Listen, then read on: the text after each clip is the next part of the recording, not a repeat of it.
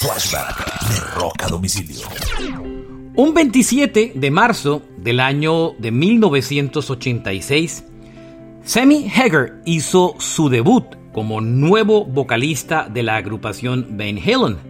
Lo hizo en un concierto de la banda en Luisiana. Um, fue el comienzo de una carrera muy exitosa junto a la banda y también llena de ires y venires y uno que otro problema, en lo que muchos consideran la época de la banda como Van Hager.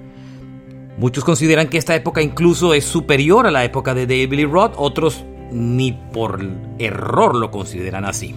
Este fue un flashback de rock a domicilio.